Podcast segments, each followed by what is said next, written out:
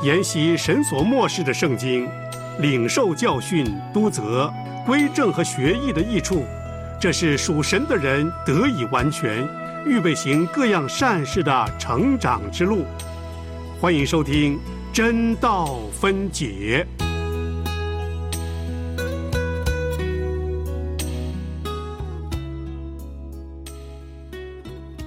彰显真道，让教会健壮。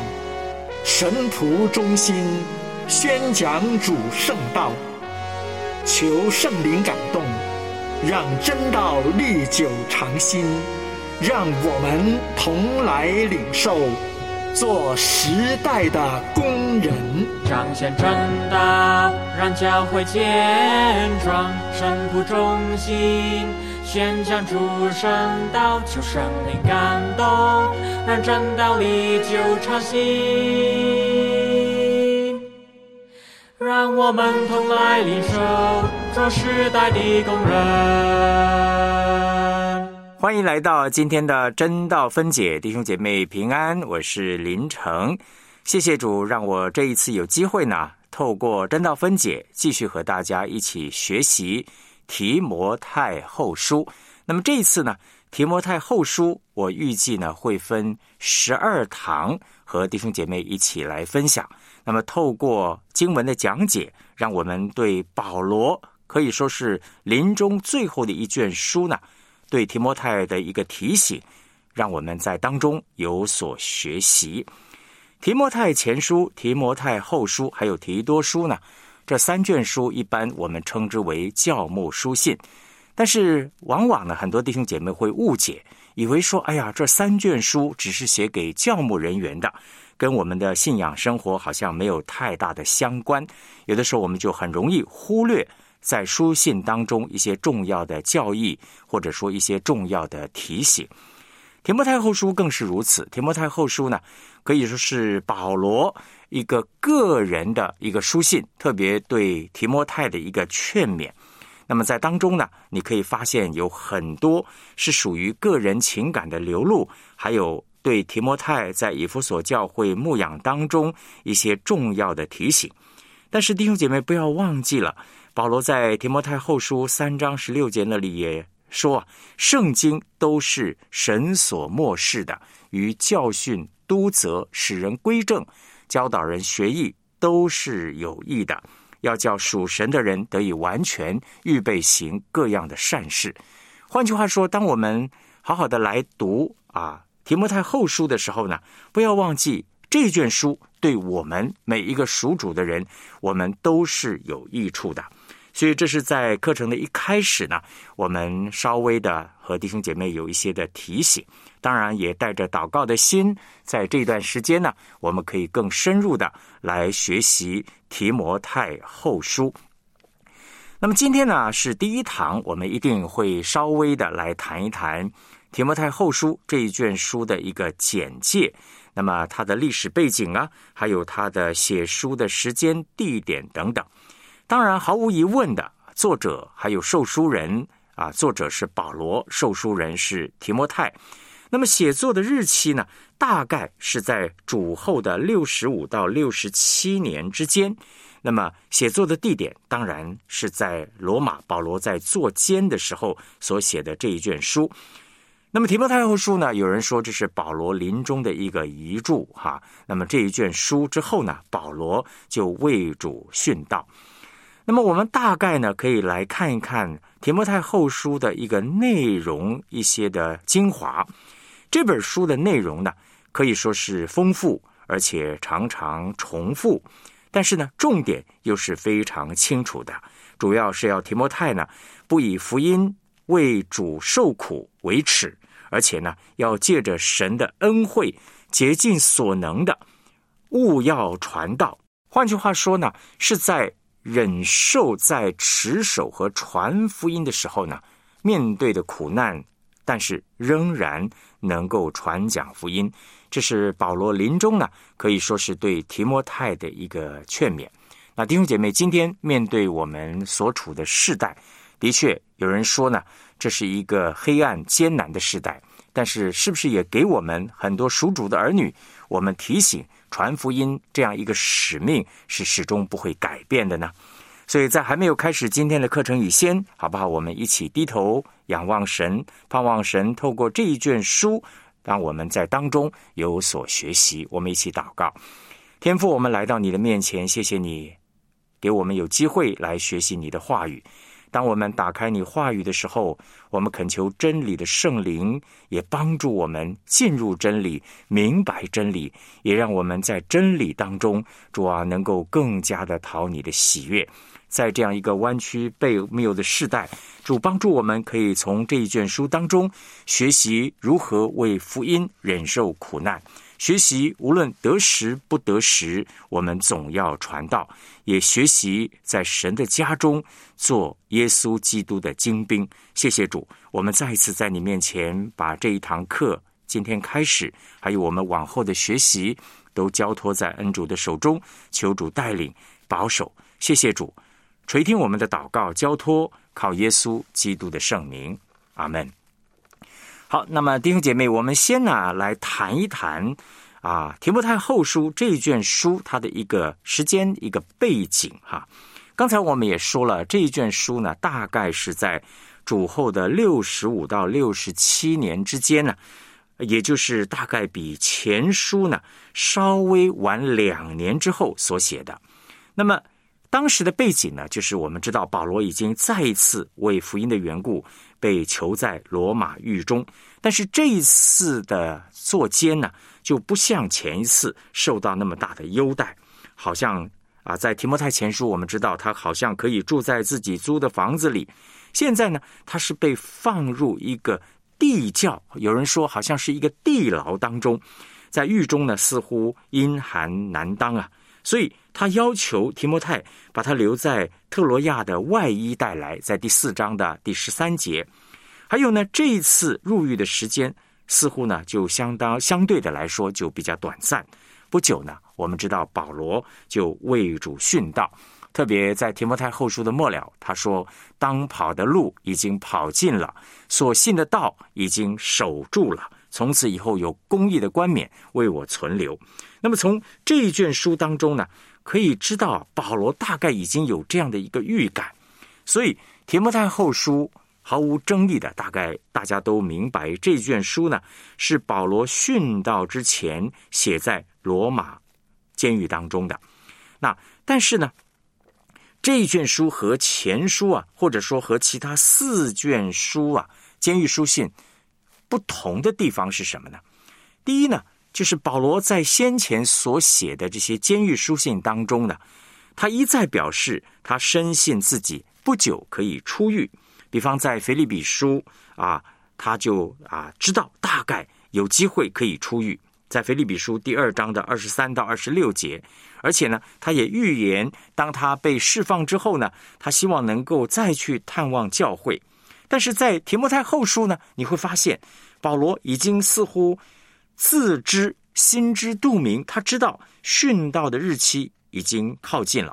特别你看《提摩太后书》的第四章的四到八节。那么另外呢，在其他的这个监狱书信当中呢，显示当时和保罗在一起的童工啊还不少，比方提摩太，还有亚里达古、马可、尤士都啊等等，还有迪马、路加。后来我们知道，这个迪马因为贪爱世界，在提摩太后书特别提到他，他就离开了保罗。还有以巴佛提、阿尼西姆、推基古等等。但是这一卷书当中，你会发现保罗是相当的孤单的。保罗在监狱当中的情形和前面监狱书信的这个内容啊，或者说光景是大不相同。好像呢，似乎除了。医生陆家之外呢，其他的门徒多已经离散他处，所以这个时候可以感受到保罗是非常的孤单无助的。那么教会的情形相对的也是很冷淡。那么我们来看看这个写书的原因哈，保罗呢被捕下狱这样的一个经过呢，我们大概可以厘清一下，根据《使徒行传》的记载等等，还有其他书信的记载。大概是这样。保罗从第一次从罗马被囚得释放之后呢，就开始他原先所盼望实现的，就是能够探望欧洲啊，还有小亚细亚的这些教会的计划。那么，在他从罗马向东行的路程当中呢，他可能是先到了有一个地方叫格里底这个地方，在这里呢布道，而且设立教会，而且呢特别留意，他把提多呢就留在那里了。这个你可以参考提多书第一章第五节。那么之后呢，保罗就离开了，到了以弗所，而后呢，他就吩咐提摩太留在那里。那你可以看见提摩太前书第一章第三节，特别是保罗在提摩太前书对提摩太的一个劝勉哈。那么另外呢，后来也有可能到哥罗西之后转往马其顿，大概呢也到过菲利比。那么他大概曾经呢。准备要在马其顿的这个尼哥波利来过冬天，而且吩咐提多呢到那里和他相会合。所以提摩太前书大概就是在这个时候写的。那么按照提摩太前书三章十四节，保罗把提摩太留在以弗所的时候呢，他似乎呢就曾经应许这个马其顿啊后以后呢，他会再回到以弗所和提摩太相会。所以在提多到这个尼哥波利之后呢，他们就动城回到以弗所，然后呢，经过格林多的时候，保罗把以拉都留在这个地方，然后再到米利都，但是因为特罗菲摩病倒了，所以保罗似乎不想阻碍行程，所以就让他留在米利都。但似乎在这个时候呢，他还没有离开米利都的时候，大概就在这个时间的前后吧。似乎是被当时的一个铜匠亚历山大控诉，保罗这一次呢就被捕了，然后送到罗马，下在苦狱当中。而在当时提摩太后书的背景呢，当时是罗马非常残暴的君王尼禄王，他不逼迫教会。据说呢，当时的尼禄的妻子因为要观火取乐。让人放火，而且呢，把这个罪名栽赃给基督徒。我记得早年曾经看过一部非常著名的西方电影，哈，叫《暴君焚城录》。那主要的就是描述这个尼禄怎么样啊，放火之后呢，把这样的一个罪状栽赃给基督徒，而且对基督徒大肆的迫害。那么保罗这次呢，下到监狱之后呢，他知道殉道的日期已经近了。所以他有很多推心置腹的话，他要向提摩太说。但是呢，他知道提摩太在以弗所，在工作上遭遇的困难，而且在当时教会呢有很多的假师傅，这些邪说是相当活跃的。如果这个时候再听到保罗再度被捕的消息呢，提摩太的心呢可能是非常沉重、非常消沉、沮丧的。所以保罗写这封信呢，除了安慰、鼓励、劝勉，甚至指导提摩太之外呢，其实还有一个目的，就是希望他能够赶紧的到罗马和他相见。总之呢，他希望趁自己未死之先呢，能够把一些话能够当面的嘱咐。但是很可惜，提摩太还没有赶到罗马呢，似乎保罗就已经为主殉道。那么，这是我们大概呢，先谈一谈啊，当时的写书的背景、历史等等，那让我们能够更加了解。当我们在读提摩太后书的时候呢，我们就可以了解当时的一个情境了。好，我们休息一会儿，很快回来呢，我们继续和大家来谈一谈提摩太后书的背景简介，还有一些很重要的地方是值得我们一起学习和认识的。你正在收听的是。良友电台为你制作的真道分解节目，与你读经、查经、研经，活出圣道真意义。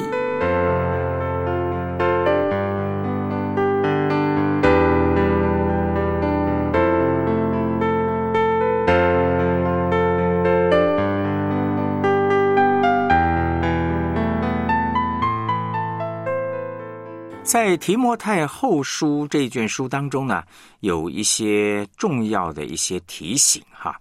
那么，刚才我们已经说了这个写书的原因，还有当时的一些背景。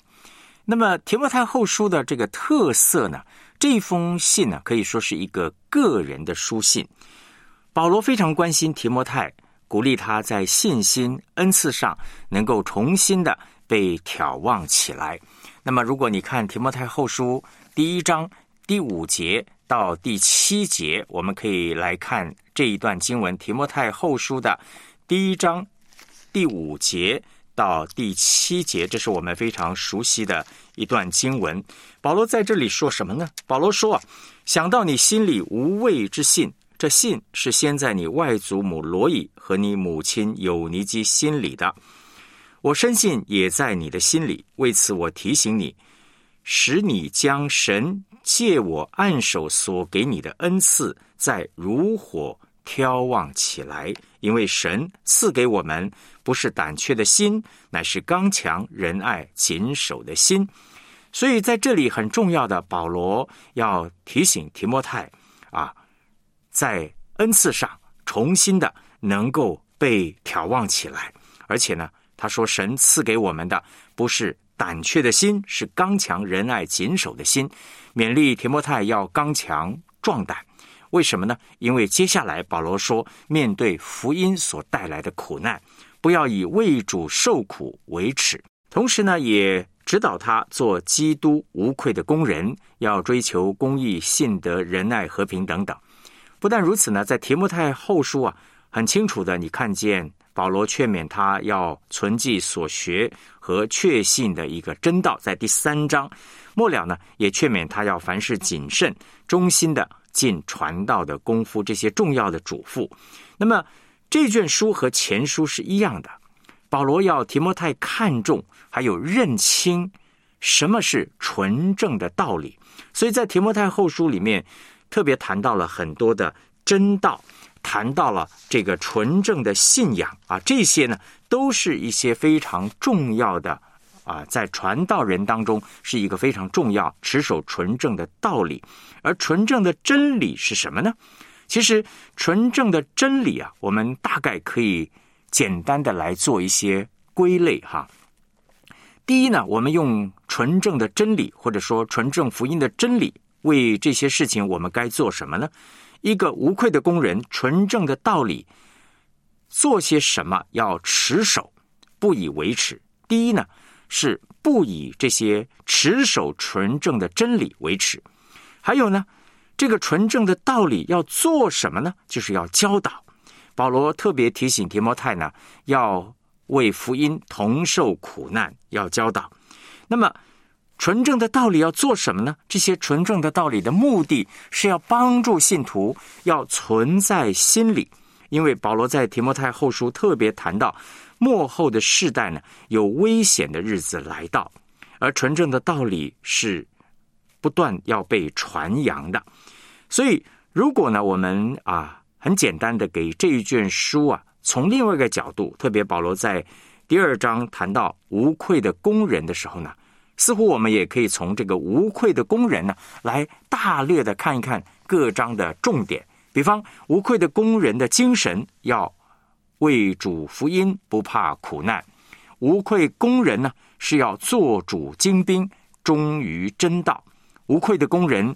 要敬虔度日，忍受逼迫，无愧的工人，无论得时不得时，务要尽职的传道。所以这些呢，大概我们可以明白，在整个提摩太后书啊，一些非常重要的一些提醒。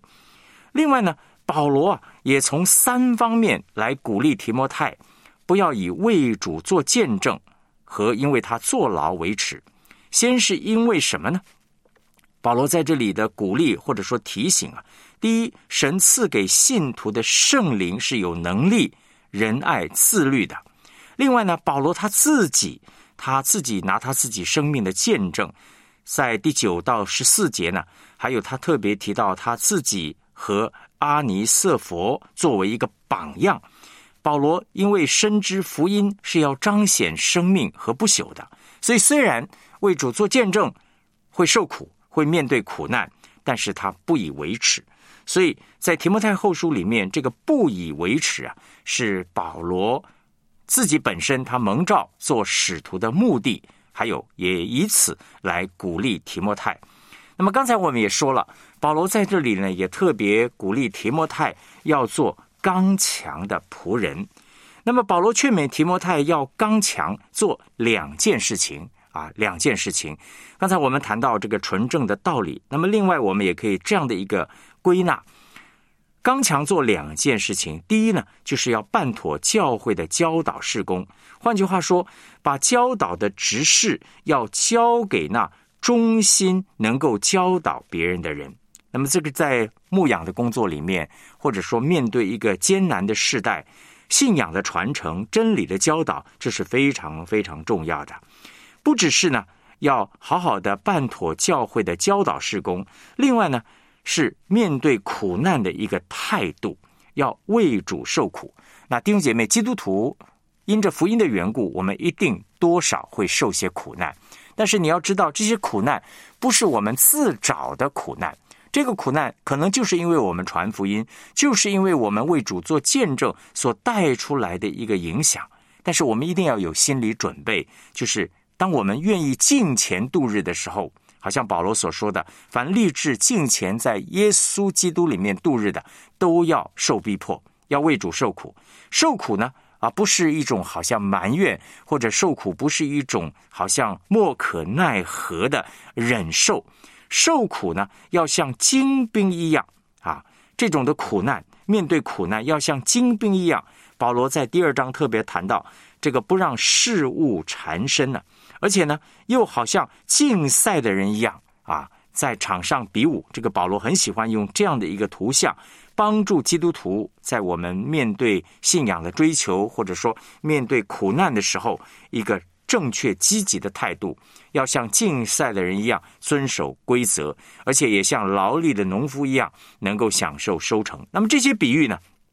保罗当然没有直接说明他的寓意，所以鼓励提摩太要思想他的话。然后保罗引用了耶稣基督自己的遭遇，那么也引用了神话语的论据，指出受苦的结果。那么而且呢？也加强这番话的一个权威。那么，关于这样的一个观点呢，你特别你可以参考提摩太后书的第二章，从第八节到第十三节。那我们可以看第二章第九节，保罗特别谈到苦难，在这里提到的时候，他说：“我为这福音受苦难，甚至被捆绑，像犯人一样。然而神的道却不被捆绑。”换句话说，虽然面对这样的一个苦难，面对这样一个逼迫，保罗仍然确信没有任何的事情能够让神的道受到捆绑。那弟兄姐妹，这也是今天。我们可能在传福音、面对苦难的时候，我们应该有的信念，一个积极的信心。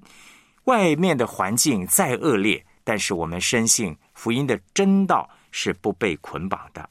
那么，论到这个受苦之后呢？如果你看在提摩太后书里面呢，保罗再一次提醒提摩太呢，要办妥这个教导的事工。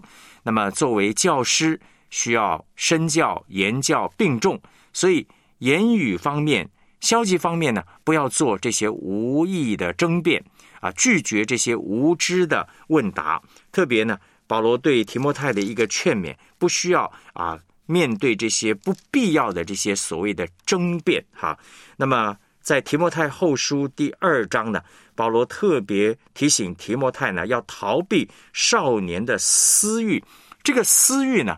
不单单是指这个情欲方面的这个私欲呢，其实更多的是讲到啊这些争辩、血气的这种争辩的这种欲望，好像希望总是想把啊别人给绊倒、哈辩倒、辩驳啊，在真理上呢，好像我们一方面是持守，但是我们要小心，不需要为无谓的事争辩。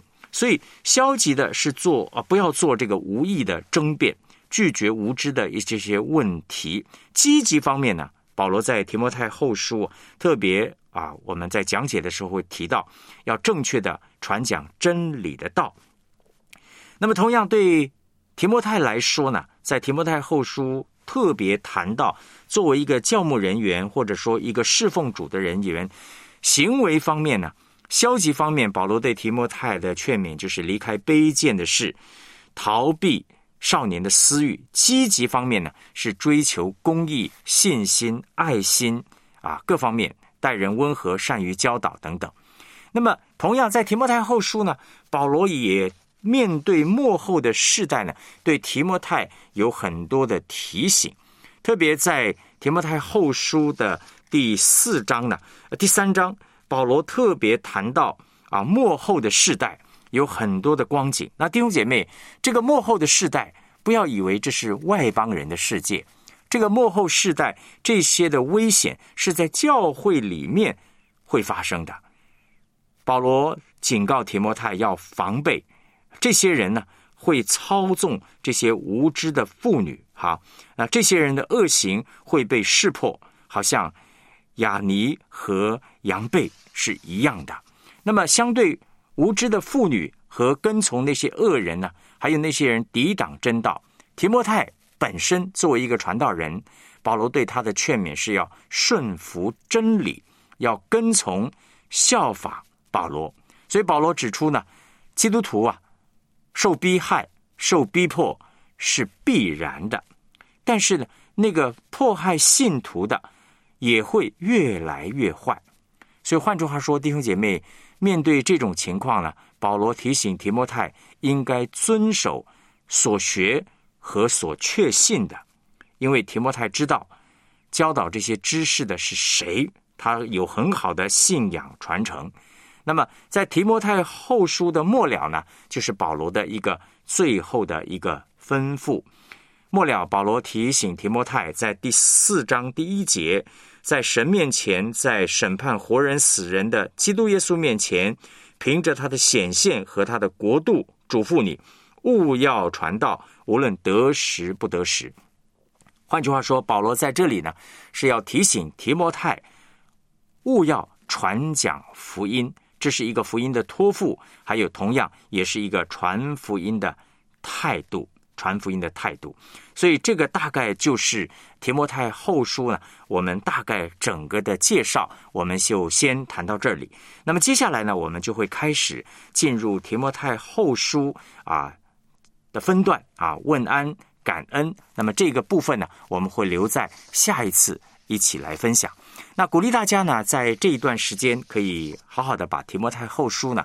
我想这一卷书不是太深奥的、难懂的书信，但是呢，从这一卷书当中，弟兄姐妹，我们可以一起的学习啊。虽然面对苦啊苦难，但是我们怎么样也能够效法保罗当年对提摩太的一个劝勉。